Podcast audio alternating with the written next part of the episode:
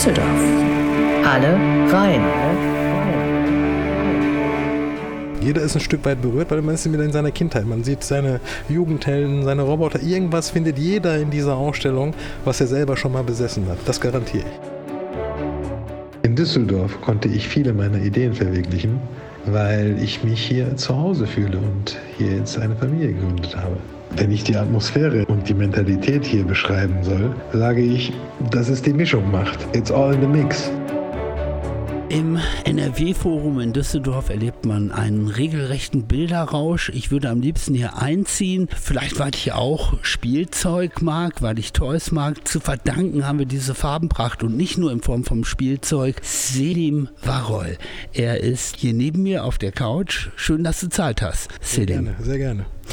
Selim, äh, du hast gemerkt, ich habe gerade gestockt, weil ich hier überlegt habe, wie ich dich nun bezeichne. Du wurdest schon als der Hamburger König bezeichnet. Du giltst äh, als äh, bedeutender Sammler von Spielzeugen und von Street Art. Wie würdest du dich selber vorstellen, wenn äh, ich dich jetzt zufällig treffen würde, vielleicht in einem Bistro-Waggon mhm. der Deutschen Bahn, wenn ich dich fragen würde, was machst du denn? Also in erster Linie bin ich jetzt seit geraumer Zeit Ehemann, Vater und äh, danach kommt sicherlich Sammler. Danach irgendwann kommt auf jeden Fall das Thema Unternehmer. Also ich bin echt unternehmenslustig. Ne? Also ich denke, das beeinflusst auch die Sammlung ein Stück weit, ne? dass man äh, kreativ beeinflusst wird, auch äh, im unternehmerischen Sinne. Du bist also mit verschiedenen Beinen im Leben und ich habe den Eindruck, überall wo du aktiv bist, machst du es mit Leidenschaft, aber an erster Stelle in der Familie. Natürlich, also zu, das gehört zu allem dazu. Ne? Also entweder macht man es mit Leidenschaft, ist, mit, ist voll dabei oder man lässt es. Ne? Also halbe, halbe Sachen habe ich nur selten gemacht oder ich habe die Erfahrung gemacht, dass wenn man nicht mit dem Herz bei einer Sache ist, dann funktioniert sie auch nicht. Also wir könnten theoretisch über viele Dinge sprechen, aber ich bin ja eingestiegen hier mit dem Farbenrausch, mhm. den wir dir zu verdanken haben in der Ausstellung ab Anfang Oktober unter dem Titel Wonderwalls Art and Toys Unterschrift. Also man sieht Bilder, Gemälde, aber auch unglaublich viel Spielzeug, die Toys eben. Und das sind vor allen Dingen Figuren. Ich glaube, jeder Junge und auch viele Mädchen äh, fangen früh an, sich mal Figuren anzuschaffen. Aber das, was wir hier erleben, und es ist eine Privatsammlung, das ist schon äh, nicht mehr normal, wenn ich das so sagen darf. Ja, es ist gewaltig. Ne? Gewaltig. Ist, äh, für mich auch, also ich lebe ja nicht mit allem, was hier gerade ausgestellt wird. Ne? Das, der größte Teil ist eingelagert. Und äh, das ist für mich auch jedes Mal überwältigend, wenn ich alles auf einmal sehe. Das sind 3000 Teile? Was wir hier haben, so knapp 3000. Ich habe gar nicht durchgezählt, wenn man jedes kleine Toy mitzählt. Ne, und äh, auch aus der Kindheit. Wir haben ja hier verschiedene Phasen des Sammels ne, in, in, dieser Ausstellung. Es geht eigentlich in den zwei Träkten so, dass man links, linke Hand, wenn man reinkommt, das gesamte Thema Kindheit bis Kurs hat was so die, das, die Sammelleidenschaft mit dem Spielzeug anfängt über den ersten Trip nach Japan mit japanischen Robotern, japanischen Toys in den Designer-Toy. Bereich äh, übergeht und äh, wo es dann bei Kors ankommt, der ja das Ganze auch mehr oder weniger losgetreten hat mit den Designer Toys. Also Kors Künstler, den du persönlich kennst. Ja, ja, also ist jetzt über die äh, knapp 20 Jahre äh, eine Freundschaft entstanden. Das ist auch ein Teil, also ein wichtiger Part dessen, äh, äh, wie ich sammle, ist auch die Leute erstmal kennenzulernen, die ich sammle. Das geht natürlich bei dem Spielzeug schwer, aber irgendwann bekommt man Zugang zu den Leuten, die auch selber natürlich Verbundenheit zu Toys haben, weil wieso sollte zum Beispiel jemand wie Corsons die Mickey Mouse äh, als Hauptcharakter sozusagen haben in, seine, in seiner Serie von, von Toys. Ne? Und das passt ganz gut rein. Also die Geschichte zu erzählen, die ist eigentlich schlüssig von Kindheit bis Kors. Und der andere Trakt, das ja, wir spielen ja das gesamte NRW-Forum, geht dann auch einleitend mit Kors, der mich auch in die Kunstwelt eigentlich mehr oder weniger eingeführt hat, mit Street Art, also mit Street-Fotografie in den 80ern, Ricky Powell los mit dem auch ein Kollaborationspiece von Ricky Powell und Kors vorne ranhängt. Und dann geht es über von Street-Fotografie zu Street Art, Graffiti, 80er Jahre, New York und dann zum Thema halt Obama. Das Origins-Thema ist halt so erstärkend, dass die amerikanische, ich sag mal, Geschichte, Street Art, das ist ja, der Ursprung, Nukleus ist ja New York. Und New York war für mich auch immer ein, ein, eines der wichtigsten Reiseziele. Ne? Ich bin eigentlich fast jedes Jahr zwei, dreimal da gewesen vor Corona. Und wir waren letztens zum ersten Mal mit den Kindern da. Es war wirklich war einfach wie ein Traum für mich, ne? nach so langer Zeit wieder da zu sein. Kinder, Unternehmen, du bist ein geerdeter Mensch, du hast deine Wurzeln aber hier in Düsseldorf geschlagen. Ja, also ich sag mal, ich, ich, ich komme ja, ich bin ja gebürtiger Türke. Und ich wurde damals mit zwei Jahren, die Eltern haben es entschieden, ne, nach Deutschland deportiert als Gastarbeiter. Ne, ich habe noch einen Pass, da steht Gastarbeiter drin. Und habe dann in dieser Zeit meiner Kindheit natürlich nicht den Luxus gehabt, viel Spielzeug zu bekommen. Ne? Also wir haben nicht viel Geld verdient, meine Eltern haben hart gearbeitet. Und was ich dann gekriegt habe, war meistens so vom Wühltisch bei Hertie die älteren oder nicht verkauften Star Wars-Figuren von der Mark. Ne? Und ähm, ich denke, dieses wenig haben und wenig zu besitzen am Anfang hat meine Wertschätzung für das, was ich habe, hochgehalten, dass ich das auch weiter durchgezogen habe, danach das noch weiter zu sammeln. Ne? Ja, dann passierte aber eine Katastrophe. Die Geschichte ist schon bekannt, Selim. Äh, dann hast du eben deine kleinen Schätze gehütet. Und ich glaube, im Alter von zwölf Jahren hat deine Mutter die mal kurz beiseite geschafft. Also mit anderen Worten, äh, sie hat dein Zimmer entrümpelt, darf ich so sagen? Ja, also sie hat einen großen Teil der, der Sammlung verschenkt ich weiß nicht, ob das jetzt meine Mutter nur war, waren meine Eltern sicherlich auch zusammen, aber ich will sie ja gar nicht schuldig sprechen. Ne? Sie hat da gar nicht so gedacht, dass ich so eine äh, enge Verbindung dazu hatte. Aber ich glaube schon, dass das äh, wichtig ist, äh, was für eine Beziehung Kinder zu ihrem Spielzeug aufbauen, welche ich aufgebaut habe. Und wie ich sie eigentlich durchlebt habe am Ende, war nicht positiv, ne? weil ich habe ja am Ende Plastik gesammelt, wenn man das heute sieht. Ne? Und ein Stück weit ist die Sammlung ja auch ein Mahnmal. Wenn man, wenn jeder Mensch so viel Spielzeug und Plastik sammeln würde wie ich, was wäre auf diesem Planeten los? Ne? Also es ist schon so ein Stück weit, ich sag mal, was ich vorgemacht habe, ist nicht nachahmungswürdig. Ne? Also es ist einfach, es ist schön, es ist eine Dokumentation meiner Kindheit, vieler Kindheiten, weil jeder, der die Ausstellung besuchen wird, auch Freunde, die das jetzt mal im Lager mal gesehen haben bei mir zu Hause, jeder ist ein Stück weit berührt, weil man ist wieder in seiner Kindheit. Man sieht seine Jugendhelden, seine kleine Roboter. Irgendwas findet jeder in dieser Ausstellung, was er selber schon mal besessen hat. Das garantiere ich. Ja, es ist eben nicht nur das teure, exklusive Spielzeug, es sind eben wirklich ja Alltagsspielzeuge auch zu sehen. Und dazu gehört äh, unter anderem auch eine Figur, die dich in deinem Leben begleitet hat und mit der du ja eine dieser ganz großen Fragen dann auch beantwortest. Die Menschen unterscheiden sich ja immer in Beatles-Fan oder Stones-Fan und da gibt es so verschiedene Gebiete, wo man Entscheidungsfragen stellen kann. Bei den Superhelden ist die Frage immer Superman, Batman oder Spider-Man, aber dein Held ist der Batman. Der, der, Batman, weil er einfach der Erste war bei mir. Ne? Und ähm, das ist ganz nice. Äh, damals gab es noch nicht das Thema Lizenzrechte und welche Figur gehört zu welchem Universum. Heute ist das ja konkurrieren. Es gibt ja dieses DC- und Marvel-Universum. Und äh, Batman, Superman, Wonder Man und Aquaman sind ja so DC. Und äh, Spider-Man, Thor, Avengers und äh, alle anderen X-Men, die gehören ja ins Marvel-Universum. Und äh, äh, damals gab es die gemischt. Ne? Da kam Hulk mit Spider-Man, Batman und Superman in einer Serie raus. Und das waren so Magnetfiguren mit so Magnetarmen und Magnetköpfen, die konnte man untereinander austauschen. Und das gleiche gab es dann auch als Roboter. Also ich, mehr, ich weiß auch, dass das Spielzeug, was ich hatte, meine Kreativität angeregt hat. Ne? Also das äh, weiß ich heute noch, dass äh, es auch wichtig ist, womit man spielt. Aber ich glaube, dass die, das Thema Plastikspielzeug, also dem äh, sollte ein Ende gesetzt werden. Das ist so ein Teil der Ausstellung. Ich habe mich zum zum ersten Mal eigentlich auch an meine Sammlung so rangewagt, dass ich aus der Sammlung auch Kunst mache selber. Also ich sehe es im Kunstkontext und auch natürlich äh, mit einem großen Fragezeichen. Also gerade jetzt, wenn man auch bei Plastik ist, Plastik. Waffen als Spielzeug Kindern in die Hände zu geben. So früh sich mit dieser Materie Plastik auseinanderzusetzen, als ob es Gott gegeben wäre.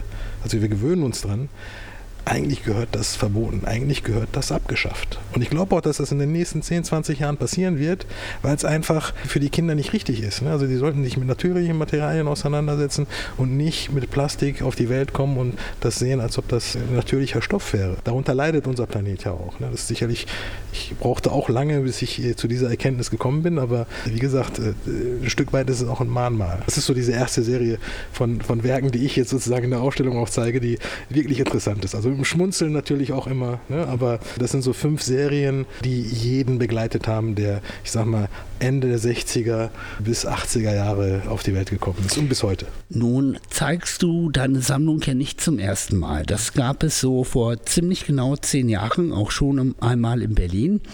Und wenn ich dich gerade richtig verstanden habe, setzt du jetzt aber hier noch einige andere Akzente, eben auch um dieses Mahnmal, von mhm. dir gerade angesprochene Mahnmal auch mit ins Spiel zu bringen. Erklär mir das noch ein bisschen näher. Wie vermittelst du deine neuen Einsichten?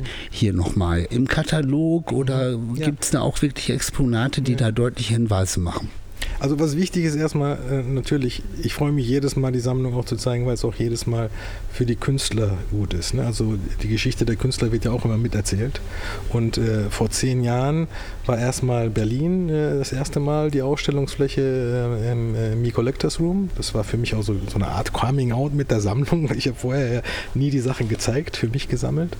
Und dann äh, danach ging die Sammlung, ja, die haben die dann übernommen nach ins Kack Malaga. Das war eine Riesenfläche.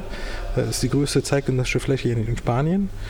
Und da kam es dann dazu, das, was ich auch eigentlich immer mir erhofft habe, dass die fünf, sechs Künstler aus meiner Ausstellung, sozusagen aus der Sammlung, die zum ersten Mal dort im Museum gezeigt wurden, danach Soloausstellungen bekommen haben. Das natürlich, das freut mich immer am meisten, ne, wenn man mit der Sammlung dann sozusagen auch natürlich den Künstler mit sozusagen begleitet. Ne, nicht aufbaut, aber auch ein, ein Rad in, im Uhrwerk wird. Ne. Und ich glaube, was wichtig ist für die Ausstellung hier zum Vergleich zu dem, was in Berlin und in Malaga war, ist einfach, dass es hier anders kuratiert ist. Ne? Also der Alain Bieber als äh, Kurator und auch der Felix Krämer, die haben natürlich auch einen Einfluss natürlich mit auf die Ausstellung gehabt. Und es ist dank der großen, schönen Fläche und dank auch der Bereitschaft, hier in der Art auszustellen, dass es eine neue Geschichte, dass die Geschichte komplett erzählt wird, ist es eine ganz runde Sache. Also ich fühle mich richtig wohl. Beim letzten Mal hat es mich selbst erschlagen. Ne? Da haben wir wirklich, das war damals, wir haben einfach die Sattelschlepper angefahren, die Sachen bis unter die Decke äh, in den Mika rumgehangen. War auch schön, war eine Bilderflut. Ne? Also einer äh, meiner befreundeten Künstler, Agir ähm, Süß heißt der, das ist der, der die ganzen äh, Buchstaben und Zahlen Zahlen zerlaufen lässt als Künstler, als Franzose. Der hat gesagt, das ist Visual Boxing. Du guckst an eine Wand, kriegst eine gelangt, guckst auf die nächste, kriegst wieder eine gelangt und bist danach K.O. Und das haben wir so hier ein bisschen versucht abzudämpfen, indem man ruhigere Räume hat, weniger hängt, ne, dass man ein bisschen zur Ruhe kommt und immer dieses, ich sag mal, Auf und Ab ne, der, der Gefühle, dass man äh, nicht komplett immer die ganze Zeit erschlagen wird. Es ist viel, aber es wirkt und es ist für die ganze Familie was dabei. Es ist schon eine sehr familiäre Sammlung, auch eine sehr persönliche Sammlung. Ja, und das Schöne ist ja, wir haben ja nun wirklich ausreichend Zeit, das alles zu genießen und uns eben äh, nicht direkt erschlagen zu lassen. Es läuft ja wirklich bis ins kommende Jahr, bis ins Frühjahr hinein. Du warst damit schon in Malaga, du warst damit in Berlin. Und da fragt man sich ja schon fast, warum hat es so lange gedauert, äh, bis du damit auch hier in deine Heimatstadt, nach Düsseldorf gekommen bist, also in die Stadt, in der du lebst, mit deiner Familie? Also ich bin nie hinter einer Sammlungsausstellung hergerannt. Ne? Und es ist auch jetzt, die, die Show heißt Wonderwalls, wir haben Kuratoren, wir haben ein Riesenteam, was an der Sammlungsausstellung mitgearbeitet hat. Äh, super Team, hat auch super Spaß gemacht, das Ganze aufzubauen und zu planen. Es sind ja so viele Leute beteiligt und sowas muss wachsen. Also ich, wir sind angekommen in Düsseldorf eigentlich auch erst, nachdem ich mit meiner Familie zusammen in unser Haus eingezogen bin und mit der Sammlung auch leben konnte. Und da konnte ich auch zum ersten Mal wirklich zeigen, so wie ich damit lebe. Und Alain Bieber, mit dem habe ich mich schon länger unterhalten über die Ausstellung. Ich habe ihm eigentlich gesagt, guck mal, hier ist der Katalog von Mi Collectors Room. Wenn du mal was brauchst aus der Sammlung für eine Ausstellung, sag Bescheid. Und irgendwann kam halt der zündende Gedanke, dass viele Sachen brauchen halt, bis sie wachsen organisch. Und dann äh, kam die Idee, die Ausstellung zu machen und äh, wir haben ja über anderthalb Jahre auch geplant, ne? also von der, vom ersten Gespräch, äh, äh, bis wir gesagt haben, so jetzt geht's hier los. Manchmal dauern Sachen und manchmal muss man auch Sachen nicht übereilen, dass sie, dass sie gezeigt werden. Und auch in der Zeit, bis von Malaga oder beziehungsweise vom Mi Collectors Room Berlin bis heute, hat sich die Sammlung natürlich verändert. Ne? Also Künstler, die von Anfang an eine wichtige Rolle gespielt haben, haben sich weiterentwickelt. Ich habe neue Werke dabei. Äh, äh, ganz wichtig, äh, Stefan Strumbel, der auch so im Nukleus äh, der, der Sammler, Sammlerfamilie auch mit dazugehört und J.R., äh, die ja auch äh, in der Geschichte ähm, noch größere Rollen gespielt haben, mit dem wir der hat uns ja, der hat mich ja bekannt gemacht mit meiner, äh, meiner Frau hier bei der ersten Ausstellung hier in Düsseldorf und äh, hat uns dann auch getraut. Der hat seinen eigenen Raum hier und das Inside Out Project, was auch eine interessante Geschichte ist, was wir als allererstes in äh, Düsseldorf im Tokio gemacht haben. Das war von diesem äh, Projekt, wo jeder mitmachen kann, ne? also das größte Kunstprojekt der Welt von JR. Da waren die die ersten weltweit, die das erste Projekt gemacht haben. Heute sind es 400.000 Menschen, die an dem Projekt mitgemacht haben. Und jetzt kommt es wieder nach Düsseldorf. Ne? Also ich finde, darauf gehört auf jeden Fall ein Fokus dieses, für, für das Projekt Inside Out Project. Und äh, wir haben die ersten drei Tage, beziehungsweise 29, 30 und am äh, ersten ist der Truck vor der Tür und jeder kann sich selbst als Kunstwerk ausdrucken lassen, fotografieren in dem Truck und dann wird das auf das NRW-Forum und äh, die Promenade entlang plakatiert. Du hast also hm, einige Künstler wirklich über Jahre, Jahrzehnte begleitet. Du hast sie auch mitgenommen hier ins NRW-Forum und stellst sie ihre Werke aus. Und das habe ich eben gehört. Dir macht es Freude, eben Künstlern auch ihre Kunst zu ermöglichen. Und das macht ja ein, ein Sammler. Er kauft Kunst, er fördert damit die Kunst, weil er vielleicht als Unternehmer wie du sich das auch leisten kann. Aber du hast ja nicht wirklich als Sammler begonnen. Also erstmal war es eben einfach nur die Leidenschaft, aber mittlerweile habe ich dich gerade gut als Sammler beschrieben oder wie würdest du dich als Sammler selber beschreiben? Erstmal äh, glaube ich daran, dass Sammeln auch einen genetischen Faktor hat. Ne? Also wir sind Jäger und Sammler. Ich äh, habe wahrscheinlich äh, einen größeren Hang zum Thema Sammeln als zum Jagen. Und ich äh, denke, dass du mich schon ganz gut beschrieben hast, aber es ist so, das Sammeln verändert sich halt mit der Zeit. Ne? Also man fängt an zu sammeln und ist eine Art Komplettist. Ne? Man versucht Serien zu, zusammenzusammeln, zu vervollständigen und geht dann über das so ah, wie, Briefmarken sammeln eigentlich. Ne? Also damit fängt man an. Das waren so Comics ganz früh.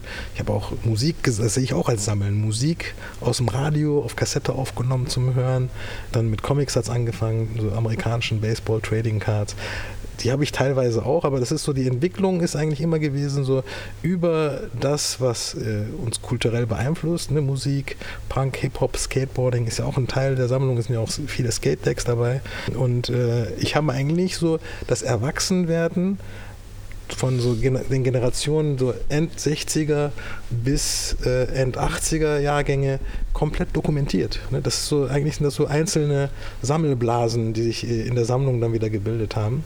Und es ist jetzt ein Gesamtbild, das ich so auch nicht kenne. Ne? Also in der Art kenne ich keine andere Sammlung. Ich kenne viele, die haben andere Teile, wir haben Überschneidungen mit vielen Sammlern, die ich kenne, aber es ist schon eine eigene Art zu sammeln und ab einer gewissen Größe, das muss ich auch sagen, das kommt immer dazu, handelt man auch automatisch mit der Kunst. Ne? Weil es geht ja auch was raus und äh, wenn was Neues nachkommen möchte, das hat hier äh, Thomas Ulbrich, ein guter Freund und Sammler, auch gesagt, eine Sammlung, die nicht kauft und verkauft, die ist tot, sagt er. Ne? Und das habe ich am Anfang nicht verstanden, aber irgendwann ab einer gewissen Größe, wenn die Lagerkapazitäten ans Limit kommen und man selber auch weiß, so hm, irgendwie, jetzt habe ich etwas zehn Jahre nicht in der Hand gehabt, muss das noch bleiben, dann kommt natürlich auch äh, das Thema äh, des Marktes, des Kunstmarktes auch mit dazu.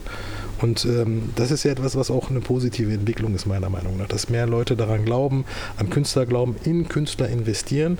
Ich habe das am Anfang nicht als Invest gesehen. Ich habe einfach meiner Nase vertraut oder die Menschen kennengelernt und äh, habe aus Freundschaft heraus gesagt, hier, gib her, ich nehme das mit. Vor 20 Jahren, ne, Leute, die heute äh, sozusagen als Blue Chip Artists äh, gehandelt werden. Ne? Und das war ein sehr schöner, positiver Effekt, der dann dazu kam, ne, das, das Handeln. Aber heute muss ich sagen, das Ganze entwickelt sich natürlich immer mehr ins Zeitgenössische am Ende. Und nicht nur, die, nicht nur die Sammlung, sondern auch die Künstler, die wachsen ja auch in Museen rein. Auch Street Urban Art wird immer salonfähiger. Das ist etwas, das in 20 Jahren redet da keiner mehr drüber. Ne? Aber alles braucht halt seine Zeit ne? und muss wachsen. Jetzt äh, weiß ich überhaupt nicht, ob ich einem Sammler wie dir so eine Frage stellen darf, ob äh, sich das irgendwie nicht gehört. Aber ich mache es jetzt einfach mal. Kennst du eigentlich Banksy persönlich? Ich war auf einer Ausstellung wohl, da war er auch da. Das ist aber eigentlich der einzige Künstler, den ich persönlich nicht kenne. Aber ich, ein guter Freund aus Berlin, bei dem hat er auf der Couch gepennt.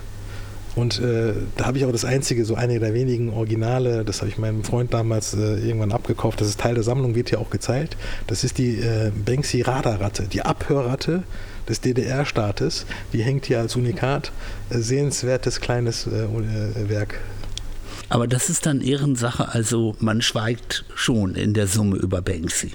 Nee, das ist nicht Ehrensache. Also er, er, das ist ja, jeder Künstler hat seine Art des Auftrittes. Und er sieht sich, glaube ich, genauso wie auch JR, dessen Augen man zum Beispiel nie sieht. Jeder hat seine Art, seine Familie, sein, sein Team, das mitarbeitet auch mitzuziehen. Und das ist eher, glaube ich, nicht gedacht, dass er aus sich ein Mysterium macht, sondern Banksy steckt ein Stück weit in jedem. Ne? Also diese politische Message, die in Banksys Werken immer mit drin steckt, die soll eigentlich nicht auf eine Person fokussiert werden. Ne? Und äh, der macht ja so große Projekte, das kann ja einer nicht alleine machen. Ich finde das immer, auch wie bei JR, bei Banksy dazu, ist es so, er selber geht in den Hintergrund und äh, es gibt viele Banksys, meiner Meinung nach. Auch wir könnten ja welche werden, wenn wir Lust dazu haben. Ne? Also ich fühle mich sehr wohl ja? hier, wobei man sagen muss, wir beide treffen uns jetzt gut eine Woche, bevor hier die Türen geöffnet werden. Nun hast du mir eben schon erzählt, anderthalb Jahre liefen die Gespräche mit Alarm Bieber mhm. vom Forum NRW hier. Äh, und wir haben in den letzten Tagen öfter telefoniert oder wir haben versucht, dass wir beide mal einen Termin finden für dieses Gespräch. Und ich ich habe den Eindruck, du bist jetzt vor der Ausstellung Wonderworlds ich vermute schon fast, du schläfst hier. Mhm. Und da ist für mich die Frage, so schön wie ich das jetzt finde, wird es dir schon fast zu viel? Brauchst du erstmal eine Pause, wenn die Türen aufgemacht werden? Nee, also ich, ich glaube, was wichtig ist, es werden ja viele Leute kommen, viele Freunde kommen, die ich auch lange Jahre nicht gesehen habe, die dann zum Anlass der Ausstellung auch äh, hier hinreisen werden. Ich freue mich da sehr drauf, dass die Leute kommen werden. Und ich habe mir jetzt auch, wo wir jetzt sitzen, das Büro hier eingerichtet. Die Couch ist da. Wir haben ja mein Büro nachgebaut hier im Museum. Und ich werde hier auch regelmäßig sitzen und die Leute können mich fragen. Und ich bin dann hier auch ein Stück weit der Gastgeber im Haus. Ne? Also, nee, ich, Bett habe ich nicht. Ne? Also die Familie natürlich, die wird dann auch hier sein und äh, ich schlafe dann immer noch zu Hause, wo es gerade sehr sehr halt und leer ist. Aber ähm, nee, nee, ich, ich freue mich darauf. Das äh, wird eine gute Sache. Und nach Corona, es sind so nicht düstere Zeiten, aber es äh, ist schon sehr komisch, die Gesamtstimmung. Und ich glaube, die Sammlung hat, also Wonder Walls äh, könnte vielleicht ein kleines Wunder bewegen und die Leute den, den Alltag versüßen und auch, ich sag mal, vielleicht so das Ganze brechen, dass man äh, entspannt mit der Familie einen schönen Tag in einer Sammlung verbringt, die wirklich also Spaß machen sollte. Ne? Also es ist viel Leidenschaft drin drin, ne, hat auch viel Leiden bei mir geschafft über die Jahre, äh, die man auch, die viele Sammler so verstehen werden, wenn sie es sehen. Aber äh, ich teile das gerne und ich bin dankbar für jeden, der hier kommt und das sieht und äh, weitererzählt. Lass uns noch ein bisschen über Düsseldorf sprechen. Wir haben die Stadt ein paar Mal gestriffen jetzt hier in unserem Gespräch. Du erwähntest eben das Tolkio. Das war auch ein besonderer Ort, wo du deine Sammelleidenschaft äh, zunächst mal präsentiert hast und wo es auch ein bisschen was mit Handel zu tun hatte. Geld hast du damit nicht nicht besonders viel verdient, aber es ist äh, ein wunderbarer Ort im äh, Little Tokyo in Düsseldorf, also rund um den Bahnhof Immermannstraße, wo viele asiatische Geschäfte sind. Könnte man sagen, das war die Rampe erstmal. Vor dem Tokyo hatte ich ja eine Galerie auf der Mühlengasse, wo wir JR und Herakut gezeigt haben. Äh, das war ja so der erste, ich sag mal, Ausstellungs- Schritt, den ich gewagt habe in, in der Kunstwelt. Ne? Und das Tokio war eigentlich etwas, wo ich gesagt habe, also ich habe immer viele Gäste bei mir zu Hause gehabt. Ich bin immer ein Gastgeber durch und durch gewesen. Und äh, ich glaube, dass auch ohne das man äh, Gastgeber ist, Gastfreund ist, braucht man keine Gastronomie zu machen. Also es ist schon ein sehr leidenschaftliches Thema. Und das war so der erste Schritt in die Gastronomie, ganz entspannt, einen Kaffee, einen Kuchen hinsetzen und äh, ein Buch genießen, was eigentlich bei mir auch im Regal immer gestanden hat. Ein bisschen die Künstler äh, sich anschauen, äh, die ich immer gesammelt habe. Also die Leute wirklich reinzubringen, indem man einfach wie bei mir zu Hause am, am Wohnzimmertisch sitzt. Ne? Das war das Tolkio, das war eigentlich das öffentliche Wohnzimmer. Aber wirtschaftlich läuft sowas natürlich dann nicht äh, so einfach. Ne? Also es war, wie gesagt, die ersten Erfahrungsschritte und unmittelbar danach kam ja das What's Beef. Ne? Das war ja dann nicht nur die Leute mal Kaffee trinken lassen, sondern auch sättigen, ne? ein Essen anbieten anbieten, warmes Essen anbieten, wo wir auch ja mit die ersten waren in Düsseldorf. Ne? Also äh, das war ja in dieser Gourmet-Burger-Szene waren wir ja deutschlandweit mit der fetten Kuh in Köln gleichzeitig am Start. Und dann wurde man ja erschlagen an jeder Ecke im Burgerladen. Ich mache das heute auch nur noch, weil ich von Anfang an schon gesagt habe, wenn Fleisch, dann nachhaltiges Fleisch, vom regionalen Bauern, den man persönlich kennt. Ne? Keine Gentechnik, keine Antibiotika. Also den, das Essen, was ich meinen eigenen Kindern auch anbiete, das bieten wir da heute immer noch an. Und ich bin immer noch äh, sehr gerne äh, selber dort, ein, zweimal die Woche. Ich bin nicht mehr so häufig dort. Ich habe da jetzt einen äh, sehr guten Betriebsleiter und Partner jetzt drin, der sich um den Laden kümmert. Und ich sehe mich jetzt in, mit der Ausstellung hier, also wohin ich möchte in Zukunft, ist eigentlich auch vielleicht irgendwann die Menschen bei mir übernachten lassen in meiner Heimatstadt eine Übernachtungsmöglichkeit anzubieten. Und da habe ich aber keinen Stress. Das ist für mich so ein Retirement-Projekt, auf das ich zublicke. Aber das, man muss ja Pläne haben. Ne? Und äh, jetzt ist erstmal aber die Station hier im äh, NRW-Forum Wonderwalls und äh, das Teilen der Sammelleidenschaft. Wo kannst du denn jetzt, wo du das Tokyo nicht mehr hast, wo man äh, wunderbar in deinem Wohnzimmer sitzen konnte in der Stadt, wo gehst du jetzt gerne hin in Düsseldorf? Was sind so Orte, die dir ja, Abwechslung, Ruhe, Kraft geben. Also mein Büro, in das ich mich zurückziehen kann zu Hause, was ja jetzt auch hier drin ist. Aber ich muss ganz ehrlich sagen, seitdem ich Vater geworden bin, genieße ich jede Minute zu Hause. Man sieht mich gar nicht mehr unterwegs in der Stadt. Also es gibt sicherlich so ein, zwei Orte, in die man immer wieder mal essen geht. Aber das ist so selten. Jeder, der Kinder hat, der Familie hat, weiß, dass es ein ganz anderer Lifestyle ist, als wenn man Single ist oder äh, beziehungsweise auch äh, wenn man äh, eine Freundin hat oder auch verheiratet ist. Aber ab dem Kinder da sind, dreht sich die Welt in eine andere Richtung. Und äh, ich muss ganz ehrlich sagen, ich bin nicht raus aus der Gastro oder äh, weiß nicht, wo ich hingehen soll, aber ich gehe gerne zu Freunden, ich gehe gerne zur Familie und äh, noch gerne, also außerhalb der Familie, jetzt in Düsseldorf noch, äh, wohnt ja auch noch Familie und ich bin gerne halt äh, sehr gerne zu Hause eigentlich. Dann stelle ich fest, viel, viel Toys, viel, viel Spielzeug, du bist gerne zu Hause. Dann könnte ich jetzt ja denken, ja, der äh, Selim Warhol, als der klein war, den haben die Eltern auch kaum mal draußen draußen auf den Sportplatz getrieben bekommen. Also äh, Naturerlebnisse gibt es die für dich auch, Reinspaziergänge. Ja, äh, natürlich. Also das, äh, das ist etwas, da muss ich auch mitgezogen werden. Also ich komme nicht selber auf die Idee, aber meine Frau, äh, für die ich sehr dankbar bin, die holt mich dann schon immer raus und zieht mich dann äh, raus und auf einen Spaziergang oder auch raus aus, aus dem Haus mal. Ich bin schon sehr äh, heimelig geworden, muss ich schon sagen. Selim Maul, ich bedanke mich herzlich für deine Zeit. Freue mich riesig auf äh, die Ausstellung Wonderworlds. Toys and Art. Ähm, ich, ich darf ja schon eine Menge sehen und äh, wir haben eben schon die Zahl ungefähr beziffert. 3000 Teile, Exponate hier. Gibt es äh, neben dem Batman zwei, drei, die dir ganz besonders am Herzen liegen, deine Lieblinge oder kann man das überhaupt nicht so sagen? Ah, doch, kann man schon sagen. Also äh, ich würde das runterbrechen natürlich in äh, verschiedene äh, Künstler, also Werke von Künstlern. Ne? Also eins ist natürlich ganz wichtig von JR, unsere erste Arbeit, die wir gemeinsam gekauft haben, sozusagen mit meiner Frau, ist aus der Woman's Hero Serie, die Fatima. Und das ist ein Wellblech gepastetes von JR. Das ist eines der Hauptwerke hier in der Ausstellung. Äh, dann natürlich auch äh, für mich als türkischstämmiger der Atatürk. Das war so die erste Arbeit, die ich beauftragt habe, aber eigentlich für ein Cover. Ich habe mal, äh, früher mal ein Magazin rausgebracht in der Türkei, ein Kunst- und Kulturmagazin, das hieß Band. Und das war die, das Cover für die 50. Ausgabe. Und dann habe ich dem Shepard Ferry gesagt, der auch die Obama-Hope-Kampagne damals gemacht hat, gesagt, würdest du mir einen Atatürk machen für meinen Cover? Er hat gesagt, natürlich, Saddam, klar. Ne? Und dann, äh, ist, das Werk ist auch sehr prominent hier am Ausgang.